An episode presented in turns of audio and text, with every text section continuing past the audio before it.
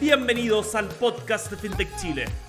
Mi nombre es Rafael Gago y el día de hoy voy a entrevistar a Javiera Figueroa de la empresa nacional Ivana.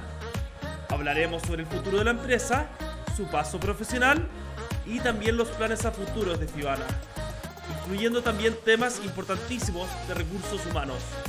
Vamos con el capítulo. Muy buenos días a toda la región y a todo, y a todo Chile. Acá los, estamos en el quinto capítulo, el quinto episodio del podcast de FinTech Chile. El día de hoy nos acompaña Javiera Figueroa, de la empresa nacional Fibana, una empresa que está ayudando a generar mejor liquidez y un mejor uso del capital de trabajo a muchas pequeñas, medianas y grandes empresas del país. Y aparte están trabajando muy fuerte en todo lo que es la digitalización de este mercado.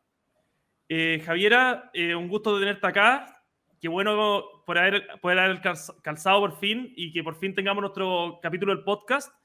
Javi, me gustaría contar, eh, que nos contaras un poco, no sé, quién es la Javi, de, qué vienes, como, cuál es tu historia, cómo llegaste a Fibana, por si nos pudieras contar. Perfecto. Primero que todo, gracias Rafa por haberme invitado. Eh, mi nombre, bueno, es Javiera Figueroa. Eh, para contarte un poco a nivel personal, eh, viví, nací y viví en La Serena. Después de eso, en unos años después me fui para, la quinta región. Estuve ahí viviendo más como por el interior, por Quilpué, por Belloto, por Villa Alemana. Y finalmente terminé en Santiago. esto debido a la carrera que estudié, el último año se hace en Santiago. Así que a nivel profesional te puedo contar, estudié psicología eh, en la Universidad Adolfo Ibáñez, después eh, hice mi magíster en psicología organizacional, eh, el magíster se hace en Santiago, entonces llegué a Santiago y encontré mi práctica y después mi primer trabajo y después seguí trabajando acá en Santiago. No, excelente, o sea, ha sido toda una, ha sido una movida ahí profesional de pasar como viendo ciudad en ciudad, viste un poco más norte, después un poquito más la zona centro, la costa, después te viniste a, la capital. Y si no fuera contar, Javi, más o menos, como tú me contaste, bueno, y estuvimos conversando antes, el tema, bueno, que tú eres psicóloga y psicóloga organizacional. ¿Por qué elegiste más o menos este, como esta forma de, de abarcar la carrera de la, psicología? Eh, ¿Había algo que te llamaba la atención? ¿Por qué psicología organizacional, por ejemplo? Mira, la verdad, eh, como te comentaba antes, partí estudiando psicología porque me interesaba eh, mucho el, tema de la mente humana.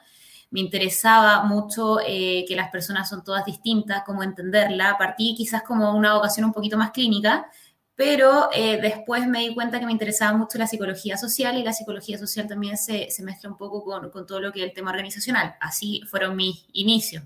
Después tuve unos ramos organizacionales donde me gustó mucho eh, la psicología organizacional, me gustó mucho lo que se puede hacer con las personas dentro de, la organización, todo lo que es potenciar el talento, eh, potenciar el desarrollo de las personas.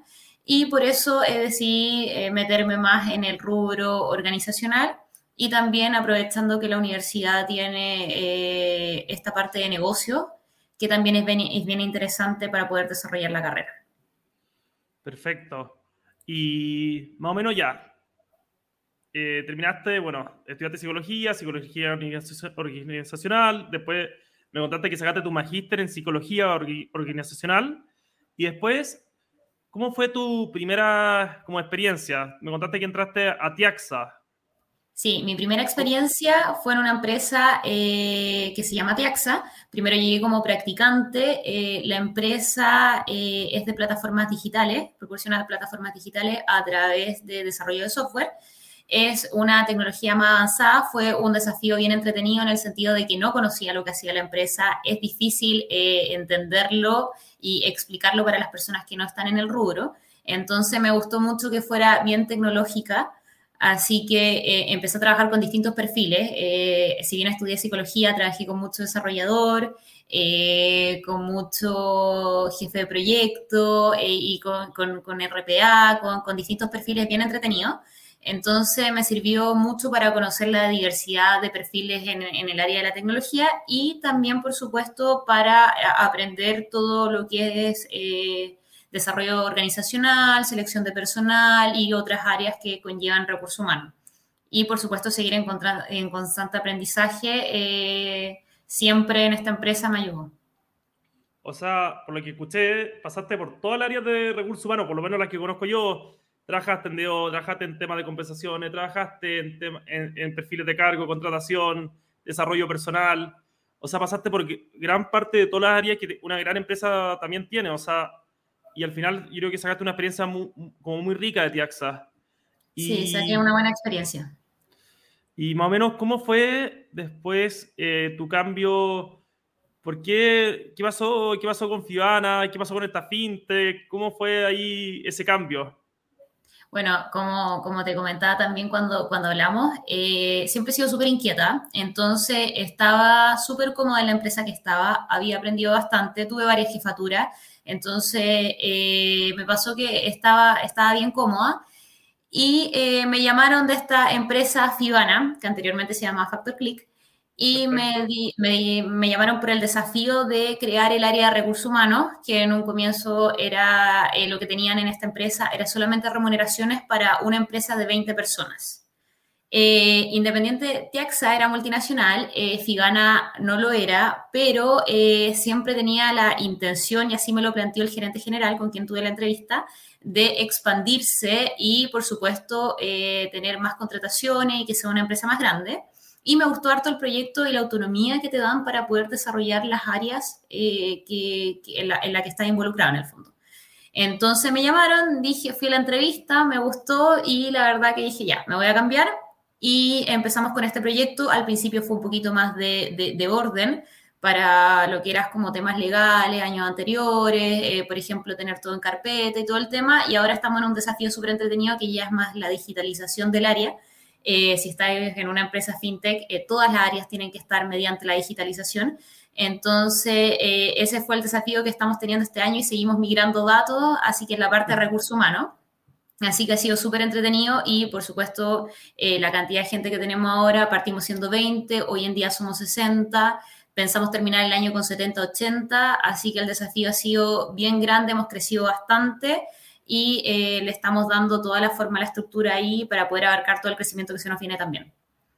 O sea, qué desafiante, qué desafiante trabajar en una empresa, en la parte, la parte de recursos humanos, de talento, en una empresa en pleno crecimiento. O sea, yo creo que para ti, no sé, ya no conocemos hace tiempo, Javi, y creo que ha sido todo un trabajo los últimos años, los últimos meses, en pasar una empresa que está casi duplicando su tamaño en temas de recursos humanos en los, en los últimos años o en el último tiempo quizás lo triplique en algún momento. Entonces, ¿cuáles han sido como los pilares eh, para poder crecer de, buena manera eh, en Fibana?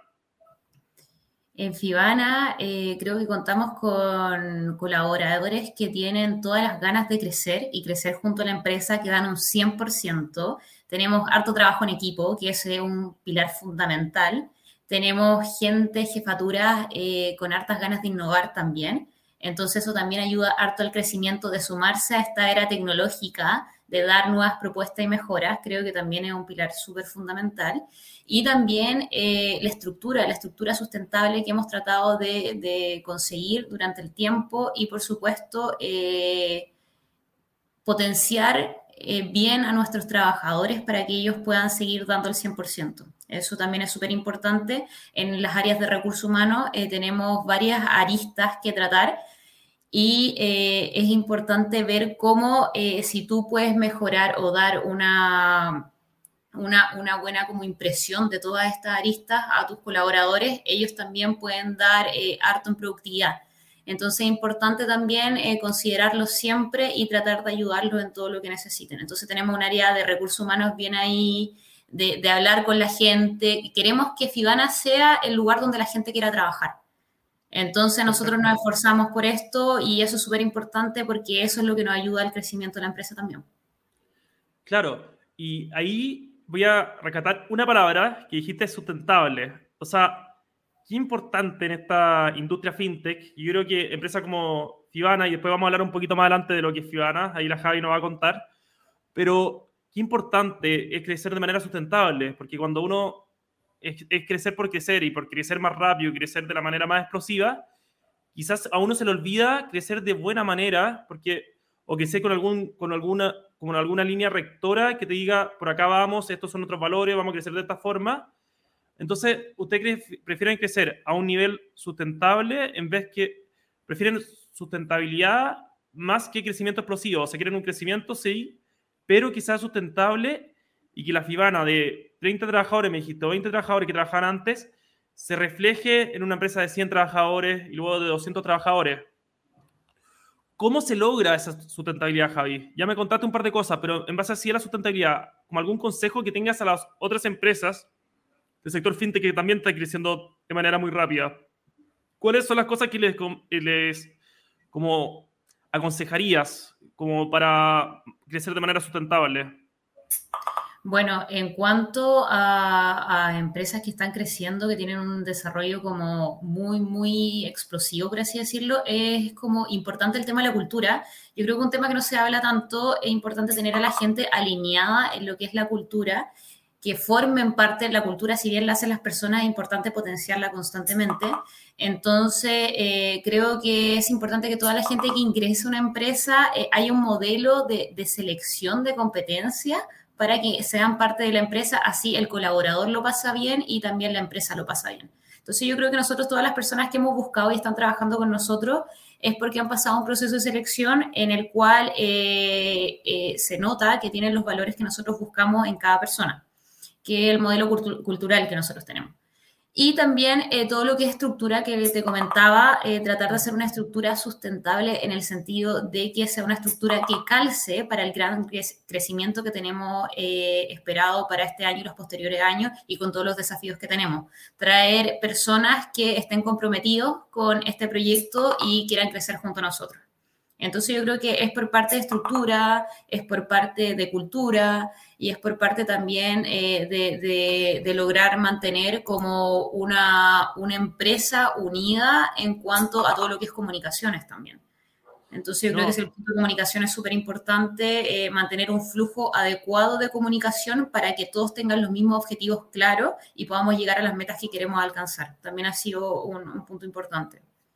Claro, porque yo he escuchado en otra empresa, estuve escuchando el otro día un caso de una empresa, una americana, europea, que se preocuparon también porque hay muchas empresas que crecen rápido y después terminan sin valores, sin cultura, sino contratar, contratar, contratar gente, pero terminan siendo otra empresa, con otros valores, con otra cultura, porque no se dedicaron a, desde el primer momento, meter el tema de la cultura, que comparta los valores, que tenga la misma visión que tiene la gente que ya trabaja en Fibana yo creo que es una, si bien toma tiempo, yo creo que es una gran, gran, gran inversión eh, poder como hacerlo desde un principio, porque después ya es muy, ya muy tarde quizás. Quizás después ya cuando son 200 trabajadores y recién preocuparte de la cultura, eh, yo creo que un trabajo mucho más engorroso que al final si, yo creo que si uno lo hace desde un principio, se, se hace mucho mejor.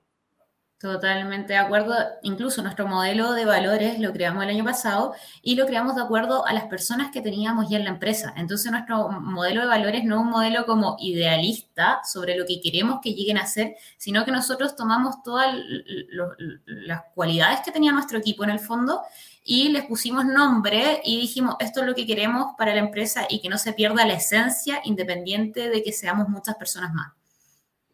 Perfecto, no, excelente. No, y eso yo, yo he visto las empresas realmente exitosas en fintech, que parten muy chicas, pero después crecen, eh, tienen eh, ese patrón en común, que yo creo que lo que están haciendo en Fibana, y yo, creo, yo creo lo personal que es el camino correcto. Quería seguir una fintech o cualquier empresa de crecimiento rápido o de crecimiento muy, eh, muy rápido y con demasiado digitalizado y tecnológico. Oye, Javi, y si nos puedes contar un poco también el, sobre Fibana, si nos puedes explicar acá a la audiencia qué es Fibana, qué viene a proponer al mercado, eh, qué viene y cómo agrega valor Fibana, si no pudieras un poco presentar la empresa y explicar cómo Fibana hace las cosas diferentes. Perfecto. Fibana eh, es una empresa de servicio financiero que proporciona financiamiento a través de eh, las facturas, órdenes de compra y capital de trabajo. Ya eh, más conocido como el factoring, el ordering, y tenemos un producto que se llama Microfin, que es capital de trabajo en sí. lo diferente de los factores tradicionales es importante destacar que todo nuestro, nuestro, nuestro proceso es online, es totalmente digital. Entonces, eso es una propuesta de valor bien grande, también la agilidad con, la que trabajamos. Eh, tratamos de que el giro, el financiamiento sea máximo en dos horas. Estamos enfocados a segmentos que eh, muchas veces se dejan al lado, que son, por ejemplo, las pymes, las micropymes. Ese, eso es nuestro foco de trabajo. Y eh, también eh, nos dimos cuenta que con la pandemia es importante para seguir avanzando y para surgir tener eh, todo digital, así que esa es nuestra propuesta de valor, se pueden hasta autoatender nuestros clientes y por supuesto el tiempo de nuestros clientes es ahí bien importante, así que tratamos de ser lo más rápido posible. Claro, porque no sé...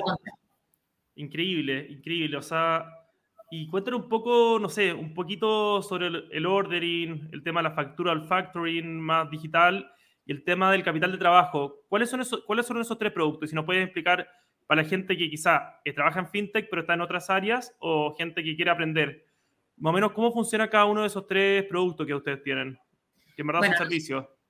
Bueno, bueno los servicios que tenemos nosotros, el factoring es el financiamiento eh, de las facturas el ordering financiamiento de las órdenes de compra y el microfin, que es el capital de trabajo, que es hasta máximo, eh, hace poco estamos trabajando con él, hasta máximo 5 millones, eh, que no tienes que tener eh, documentos tributables para poder acceder a él. Y también lo puedes pagar con efectivo o lo puedes pagar con facturas. Así que esos son los tres servicios que tenemos y con los cuales estamos trabajando.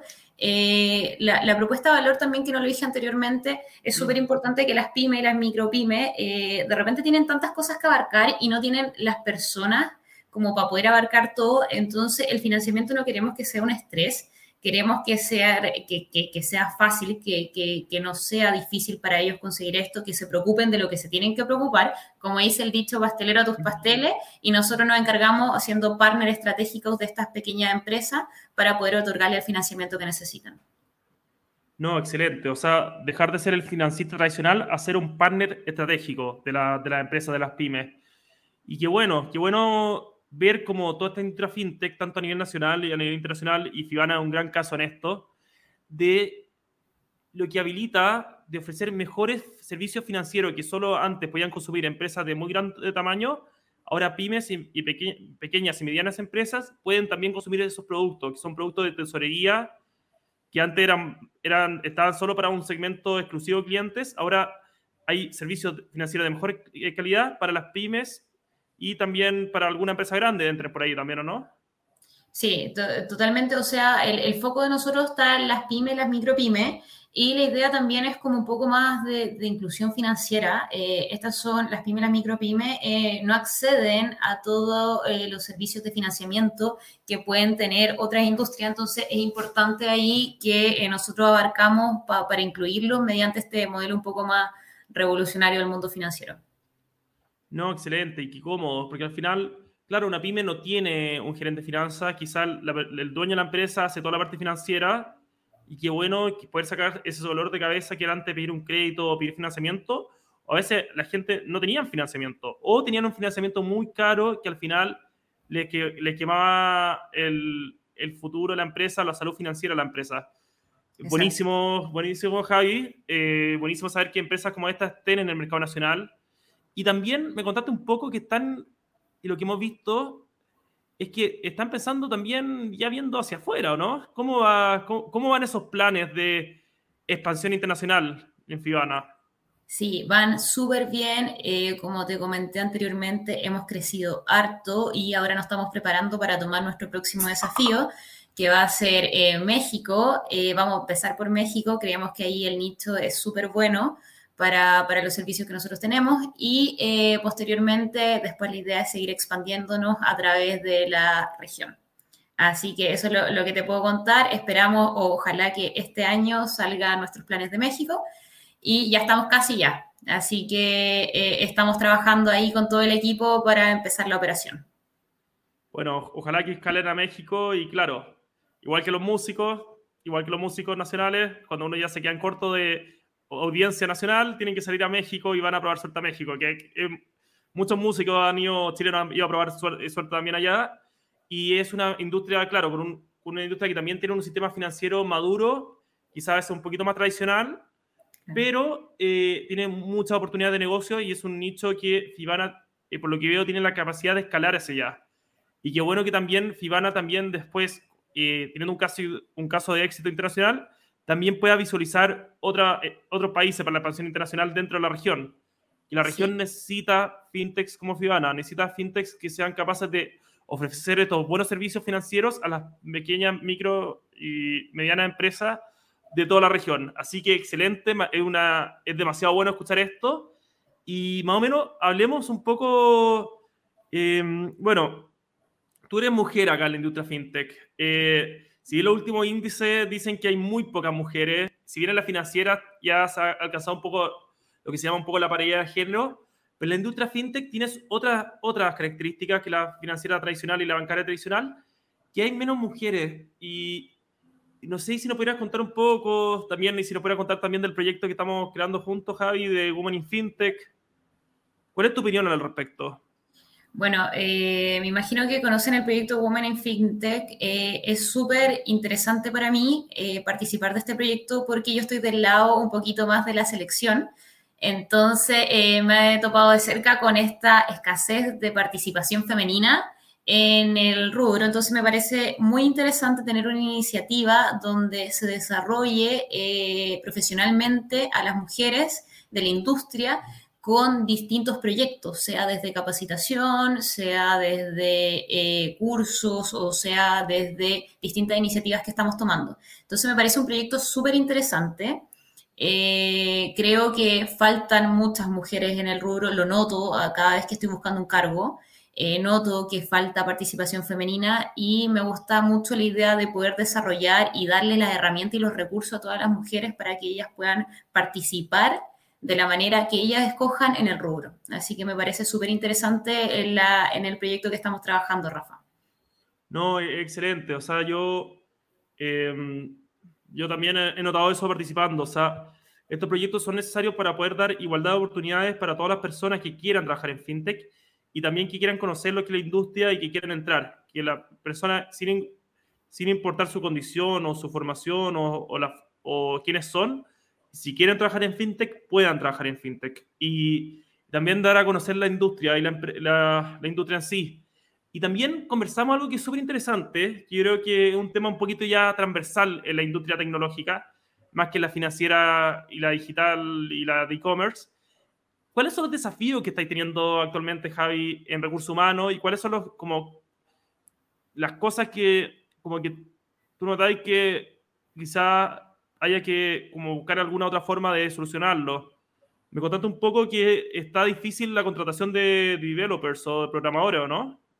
Sí, eh, los desafíos que tenemos, primero partiendo desde que estamos creciendo bastante como empresa, queremos eh, llegar a otros países y como estamos en ese, en ese desafío, eh, tenemos que tener mucha más capacidad de equipo para poder lograr eso. Entonces, sí, me ha costado el tema de traer TI, desarrolladores en sí me ha costado bastante. Y también me ha costado más encontrar mujeres, por ejemplo, eh, desarrolladoras, así que eh, bienvenida sea si tienen algún currículum, porque eh, me interesaría también potenciar, nosotros en la empresa tenemos, no sé, el, cerca del 73% de Fibana son mujeres.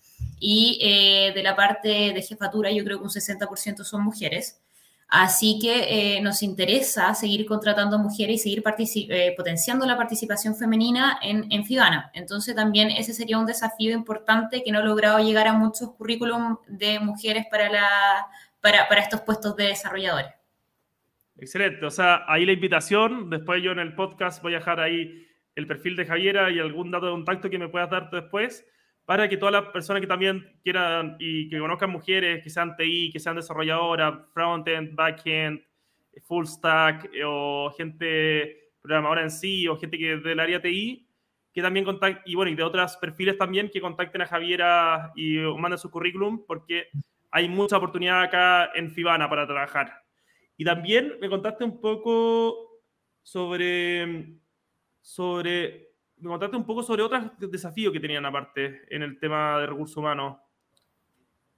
Eh, aparte del tema de la contratación de mujeres. Eh, bueno, el desafío puede, puede ser el desafío de la digitalización, que es lo que estamos trabajando hoy en día. Claro. Eh, no sé si te refieres a eso. Sí, exactamente. Bueno, todo lo que es digitalización para nosotros es esencial, sobre todo si estás dentro de un rubro tecnológico. No puede ser que tus contratos sean en papeles, todo lo que es personal. Entonces, ese es el proyecto que decidimos realizar este año, por supuesto, sumarnos a la, revolución tecnológica y poder tener todo digitalizado. Eso es lo que estamos trabajando hoy en día. Eh, mediante plataformas ahí que nos, que nos han ayudado a este desafío. Y eh, esa es la idea, si nos estamos expandiendo y estamos creciendo, también es esperar este crecimiento con toda la herramienta para eh, que, se dé fácil la comunicación también. Entonces, no, estamos, ese es el desafío que tenemos hoy en día, todo lo que es digitalización. Claro, y también generar coherencia. Yo creo que ese desafío es súper importante porque acá no existe la posibilidad que pase en casa herrero cuchillo palo. O sea, si ustedes quieren eh, dar digitalización a sus clientes eh, y si quieren que las personas que trabajen en Fibana o en la fintech quieran dar digitalización a sus clientes, ellos también tienen que ser tratados de manera digital, porque al final, eh, como que al final tiene que también marcar una, ahí una coherencia de cómo las personas son tratadas y cómo al final eh, tratan a los clientes. Ahí me acordaba, no sé, un tema que no vaya a andar mucho, que la pirámide invertida organizacional, que la, como que al final dan vuelta la pirámide de la organización y es decir que uno tiene que estar al servicio de sus trabajadores para que los, tus trabajadores estén al servicio de tus personas.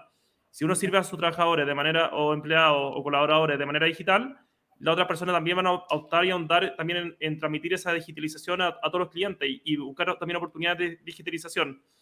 Entonces, quizás me fui muy lo complejo, pero, pero eso. Y también, Jai, cuéntanos un poco, ya un poco más en ti. ¿Quién eres tú más allá de lo profesional? ¿Cuáles son tus hobbies? ¿Qué te gusta hacer? ¿Cuáles son tus planes a futuro? Bueno, más allá de lo profesional, eh, como hobby te podría contar, me gusta jugar fútbol, juego fútbol. Eh, eh, juego al medio o ahora estoy jugando más adelante. me gusta viajar, eh, también me gustaría bastante viajar más adelante, me imagino viajando harto. Y eh, me gusta harto la actividad social, bueno, recursos humanos, me gusta harto estas actividades sociales, por supuesto, siempre estoy conversando, siempre estoy hablando, soy súper sociable, así que eh, esas son como, y bueno, siempre aprendiendo, el aprendizaje constante, siempre estoy aprendiendo algo, independiente aunque lo sepa, eh, trato de, de, de, de, ahondar un poquito más, por ejemplo, ahora no sé, estoy en clases de inglés, antes estaba en clases de remuneraciones y siempre estoy con, en algún curso o en algo que, que desarrollo alguna habilidad. Soy bien inquieta en ese sentido. Excelente, ¿no? Y ahí me y ahí voy a tomarme en un punto que me dijiste el tema de que eres inquieta o cómo yo también soy inquieto, pero entiendo que para una industria innovadora se necesitan personas inquietas porque hay mucho que crecer, mucho que crear. Se necesitan personas que sean capaces de ver fuera de la caja y pensar más allá. ¿Cómo te ha ayudado esa inquietud o esa proactividad, llamémoslo en términos positivos, porque la inquietud es proactividad, es ganas de hacer cosas en tu carrera profesional? Porque me contaste que desde chica eras ya una persona, entre comillas, inquieta o, llamémoslo en positivo, proactiva. Eh, ¿Cómo te ha servido esa proactividad en tu vida profesional, en tu carrera, en tu estudio, en el colegio, ahora en Fibana? ¿Cómo, ¿Cómo te potencia tu carrera y cómo te potencia tu vida? Bueno, ser inquieta me ha ayudado primero a aprender nuevas cosas, eh, tratar de ver que, nunca todo está listo, siempre se puede hacer algo más. Eh, eso sumado a la autonomía y una empresa que te entrega autonomía, que es, que lo que me, me, pasa mucho a mí donde trabajo en Fibana, te entrega eh, la posibilidad de hacer las cosas de acuerdo a como tú lo ves, es muy entretenido en el sentido que vais desarrollando nuevas cosas que antes no estaban en el área. Por ejemplo, no sé, eh, yo llegué y empecé a ver todo lo de remuneraciones, después me entretengo con un poco de desarrollo organizacional, después con un poco de selección y después sigo con la digitalización. Y después de la digitalización eh, voy a seguir con otro plan para el próximo año y voy a mantenerme en constante movimiento. Entonces es importante que te entreguen, por supuesto, la seguridad y la confianza de poder desenvolverte profesionalmente. Eh, y eso sumado como a una inquietud que te digo, eh, de aprender, de querer hacer cosas nuevas y una autonomía, como que creo que es una buena mezcla para seguir haciendo eh, cambios constantes. Creo que hay que sumarse al cambio, no hay que tenerle miedo, hay que seguir innovando y los profesionales que estamos en esta industria eh, creo que somos todos un poco inquietos y somos un poco, tenemos esta mirada revolucionaria para poder seguir ejerciendo cambios y para poder seguir eh, mejorando lo que ya está. Entonces creo que eso es súper importante. No, excelente. O sea, qué bueno, qué bueno escuchar eso. Me da tranquilidad porque a mí me decían que era disperso en el colegio un poco, pero, pero después con la vida he ido utilizando, canalizando eso para, para ser proactivo y no disperso. Y así que me siento un poquito identificado contigo, Javi, también. Y también ah, miremos al otro, punto, al otro lado de la cancha, eh, porque si bien hay muchas cosas que no te enseñan en la vida, ni a ser amiga, ni ser papá, ni ser mamá, ni, ni, ni ser hermano, hay muchas cosas que no te enseñan en la vida, pero tampoco te enseñan mucho en la universidad, y no vamos a referirnos a la universidad, pero se ve muy poco el tema de tu imagen personal como profesional, eh, de poder salir a vender, cómo buscar eh, trabajo de manera correcta, ¿Cuáles son los tips, tú que estás al otro lado de la cancha, así ya hace tiempo, para que sea un entrevistado rockstar o un postulante rockstar? ¿Qué paso, qué cosas le recomendarías tú para que esa mujer o ese hombre que quiera entrar, eh, postular a la pega que ellos sueñan o que ellos quieren, quieren la pega? O sea, no siempre es, no siempre es eh, seguro, pero ¿cómo ellos aumentan sus posibilidades de quedar en un buen trabajo? ¿Qué cosas tienen que hacer? ¿Qué cosas tienen que cumplir? Yo creo que una pregunta muy, muy importante para estos tiempos.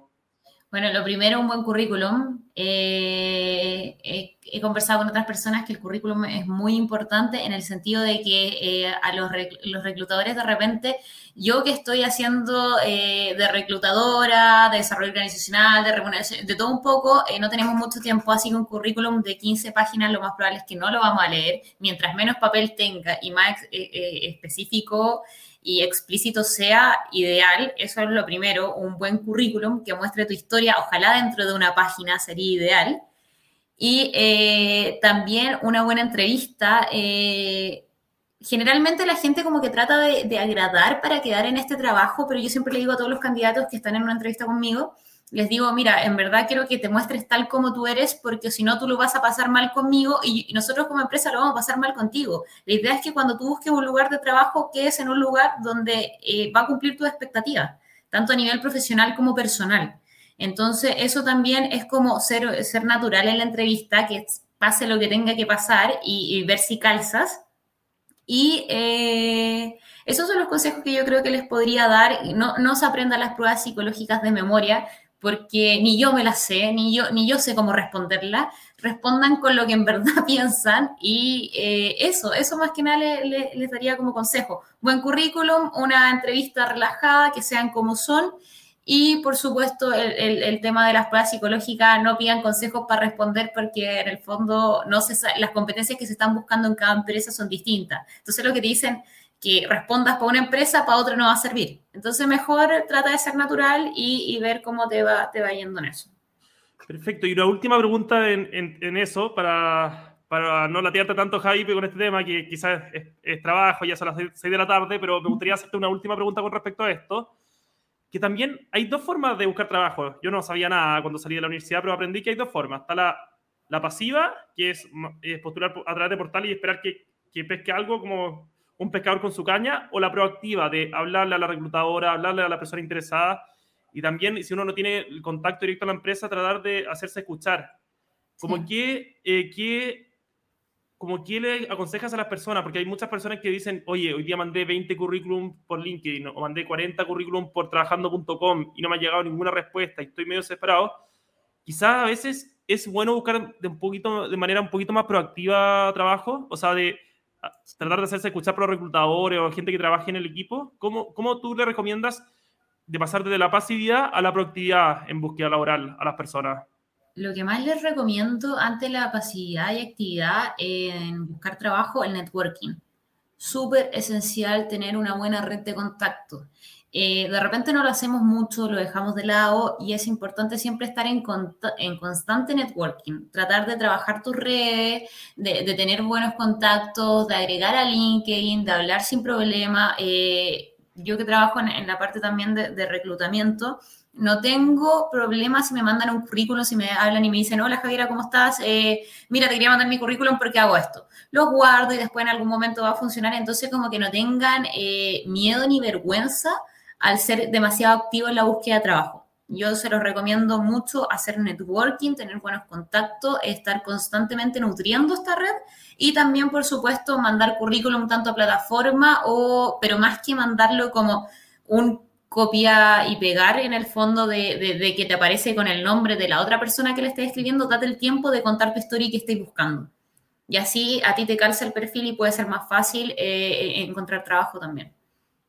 Claro, y hay una estadística que es súper impresionante, que en Chile es más o menos del 80%, pero en otros países ya el 90%, que es la estadística de que el 80% de los trabajos a nivel mundial, o entre el 80 y el 90% de los trabajos a nivel mundial, se encuentran por contacto directo con la persona, no por mandar el currículum. O sea, como entre el 15 y el 20% de los trabajos a nivel mundial, y esto es una estadística global, no es que pasen solo en Chile eh, y cambia a nivel cultural, pero se encuentran por contacto directo, por contactar a la persona, o, o por conocerla, o por hacerse el contacto, o por hacerse notar, o por hacerse escuchar, más que solo dejar el currículum o antiguamente mandar el aviso al diario o, mandar el... Eh, entonces, es mucho tema de hacerse notar como persona y, mostrar en verdad que la otra persona que te va a contratar, quizá uno no tenga la mayor cantidad de experiencia, pero sentir la motivación de la otra persona. Yo creo que... Potencial, es lo que hablamos nosotros mucho. Tener un buen potencial es más relevante para mí que los años de experiencia. Una persona que tenga ganas de crecer, que tenga ganas de asumir nuevos desafíos, es más importante que una persona que lleve 30 años en el mercado. Para nosotros, de eso también se trata mucho la industria fintech, como,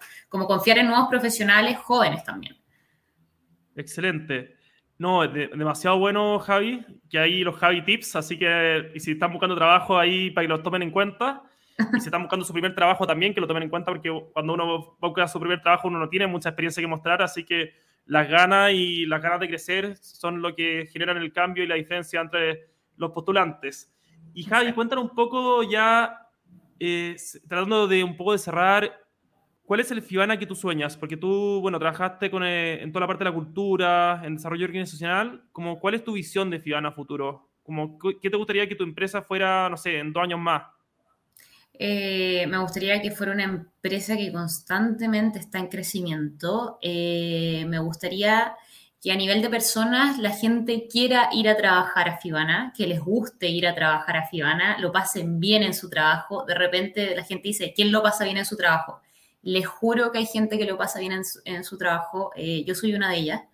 Entonces, creo que eh, me gustaría potenciar eso, me gustaría potenciar mucho la cultura para que la gente le guste su trabajo y le guste pertenecer a esta empresa. Y también me gustaría que la empresa constantemente se mantuviera innovando y, por supuesto, creciendo, que eh, los líderes tienen harto esta iniciativa. Entonces, yo creo que así va a ser. Es lo que me gustaría y es lo que creo que va a ser también. No, excelente. Yo creo que es un buen sueño y creo que es alcanzable todo con trabajo constante, duro y también pasarlo bien, pero con trabajo duro y un trabajo constante y con una buena cultura alineada y con un crecimiento sustentable, como nos dijo la Javi. Javi, eh, ya estamos llegando a un poquito al tiempo, así que te agradezco muchísimo que hayas participado en el podcast de FinTech Chile. Eh, ojalá poder vernos de nuevo. Eh, obviamente vamos a seguir trabajando en el proyecto de Women in FinTech Así que de verdad te agradezco mucho tu tiempo, haber presentado Fibana, haber presentado los desafíos de los recursos humanos, eh, o de talento, cultura o personas, que se llama ahora. Así que muchas gracias, Javi, te pasaste. Y a todos los auditores del podcast de FinTech Chile, los invitamos a seguir escuchándonos a través de LinkedIn, o sea, a través de nuestra página de Spotify, Google Podcast y también RSS Podcast. Así que muchas gracias, Javi, por venir. Gracias a ustedes, que estén súper. Gracias, gracias. Chao, chao.